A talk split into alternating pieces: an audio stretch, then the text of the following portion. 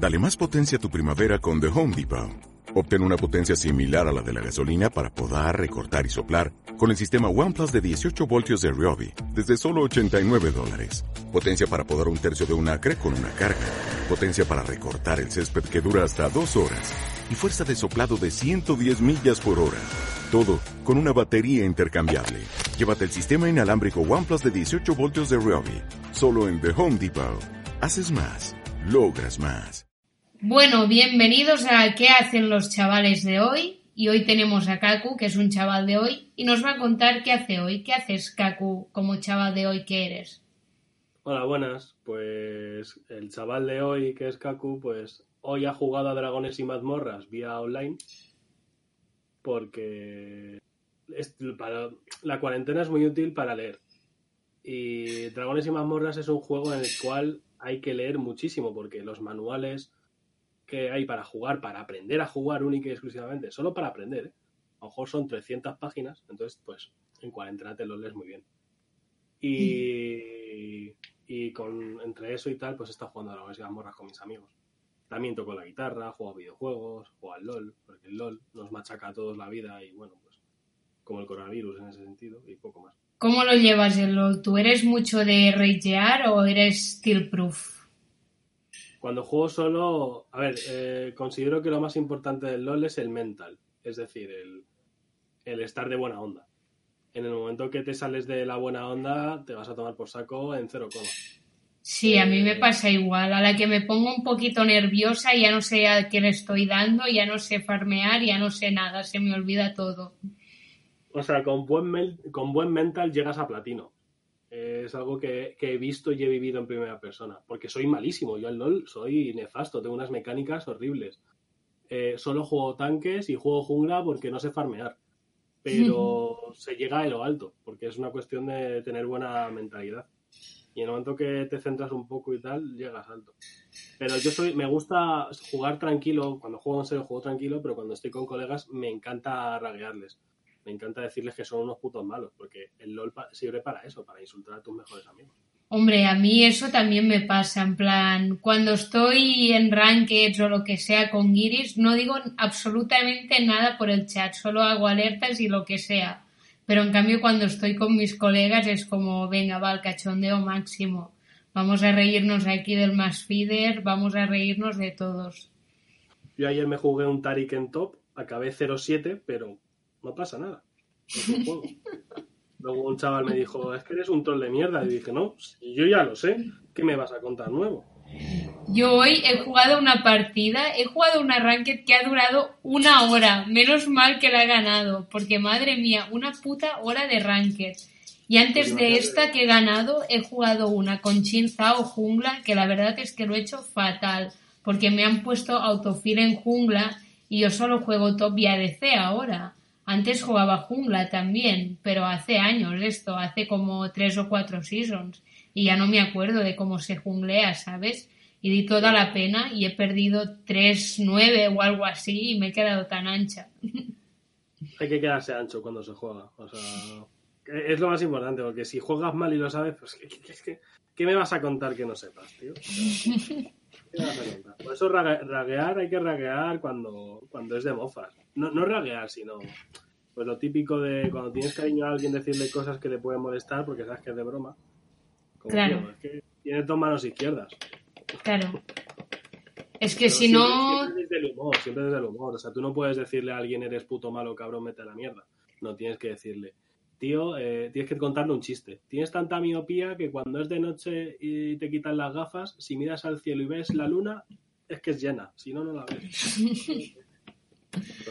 hay que, hay que ir siempre desde la broma. Sí, no, y es que además también, a ver, no funciona nada ragear en partidas en las que no sean con amigos, en plan, no ayuda nada en las rankeds flamear, solo desanima al equipo y solo te vas a la mierda, se te va a la mierda la partida como empieces con mala actitud y a a los demás. Hombre, pero es que eh, en la vida todo es así. En el momento que ya tienes mala actitud para hacer algo, ya te vas a tomar por el culo. Exacto. Por muy bueno que seas en lo que haces. Pues sí. O sea, te pueden echar, te pueden echar del, mejor trabajo del mundo, aunque seas el mejor haciéndolo, por una cuestión de actitud. Pues sí, la verdad. Y nos hablabas también de que tocas la guitarra, ¿no? ¿Qué tocas con la es. guitarra? De hecho, estoy aprendiendo a tocar el bajo porque me he visto con ganas y tal y me compro un bajo de cinco cuerdas. Y la verdad es que es muy divertido. Y no se parece nada a la guitarra, afortunadamente. Un momento que voy a cerrar, que tengo el WhatsApp abierto y me están sonando las notificaciones y no queremos que suenen. No queremos que suenen. Vale, ya está, listo. Pues síguenos hablando sobre el bajo. ¿Qué bajo te has comprado? Me he comprado un Harley Benetton de cinco cuerdas eh, por Zoman, que es una página que la que compro yo mucho. Y como además hacen envío a domicilio y tal, pues ha sido un puntazo. Me llegó a los tres días de pedirlo. Lo suelen traer todos los pedidos desde Alemania. Y la verdad es que funciona muy bien la página en cuanto a envíos. Luego las cosas que pides, pues hay veces que son te las traen perfectas y otras que Y hay veces que reguleras, ya te lo digo yo, porque yo mi Fender Jaguar, yo tengo una guitarra que es una Fender Jaguar negra que me la compré en Zoman y vino que hay que llevarla al luthier, porque el puente está compré- fatal. Yo me compré en Zoman una, una Gibson Firebird y tuve que llevar al luthier porque estaba hecha mierda. Pero sí es cierto que al menos, eh, por ejemplo, la, la Gibson Firebird es una guitarra que no es fácil de encontrar. Y es cierto también que en Zoman la vendían bastante más barata que en otros sitios. Entonces, aunque luego la lleve al luthier y tal, realmente me, me rentó la compra. Porque la conseguí más barata, a pesar de haberme gastado dinero en luthier. Y en, buen- en, buen- en cier- o sea, lo que es el estado de la guitarra, de madera, de si tiene golpes o tal, no, estaba en perfectas condiciones. Lo único que el, el- el alma de la guitarra estaba desajustada. Había una clavija un poco mal atornillada. Pero vamos, es que el luthier la dejó como si fuese, vamos, como si estuviese recién sacada de fábrica. Vamos, perfecta. Sí, Y es- al final es justo eso, el tener, sobre todo creo que lo más importante para un guitarrista, si tocas a, a medio alto nivel, es tener un luthier de confianza. Gracias a Dios yo lo tengo y además está muy cerquita de mi casa. Y, y la verdad es que es un tío súper majo. Y creo que es lo más importante, porque si tienes un luthier de confianza, sabe cómo, quieres, cómo vas a querer tu instrumento y te lo va a ajustar como lo necesitas. ¿Y tienes solo una guitarra o supongo que guitarras tendrás más de una, no? Tengo la Gibson, tengo una Jackson Soloist, que bueno, es una guitarra muy especial porque es una guitarra de, de barítono. Las guitarras de barítono, para el que no lo sepa, tienen el mástil bastante más largo que las guitarras normales y se suelen afinar en una tonalidad mucho más grave. Y es una guitarra muy especial porque la usaba para tocar con mi, con mi banda de punk, pero teníamos cierto toque heavy. Y mm, es una guitarra que no, tiene, pastillas. Las pastillas que tiene la guitarra normalmente se usaban para, para tocar canciones en acústico. Pero yo se las cambié por las mismas que usaba James Hetfield en Metallica, una CMG, y suena que flipas.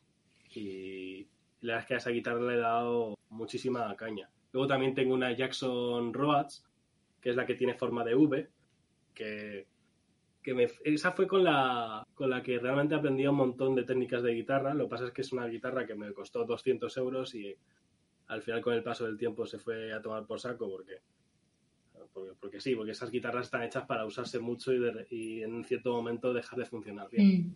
Yo tuve, Y- la primera que tuve fue una Squire que me vino de paquete con, no me saldrá ahora, ¿cómo se llama? El, el altavoz, no.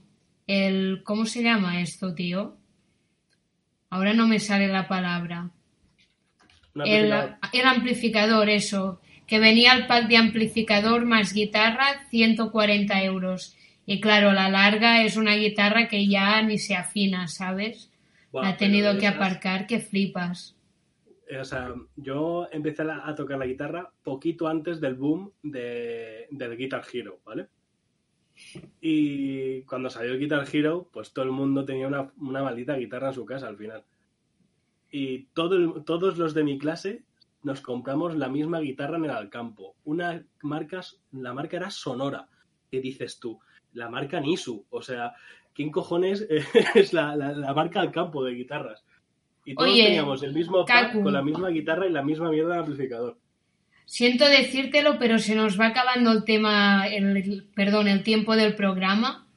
Así que si tienes la guitarra a mano, ¿nos querías, nos querrías tocar algo o qué? Para acabar así, para eh, finalizar. Depende de cuánto tiempo sea. Pues nos queda nada, ya hemos hecho los 10 minutos, podemos tocar un riff ahí de 30 segundos o algo así. Venga, pues...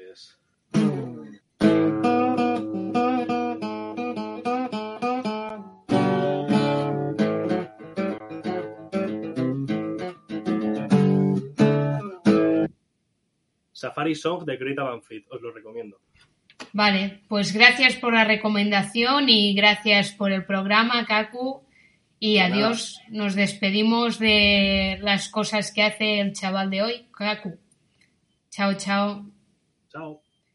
Se acabó el programa.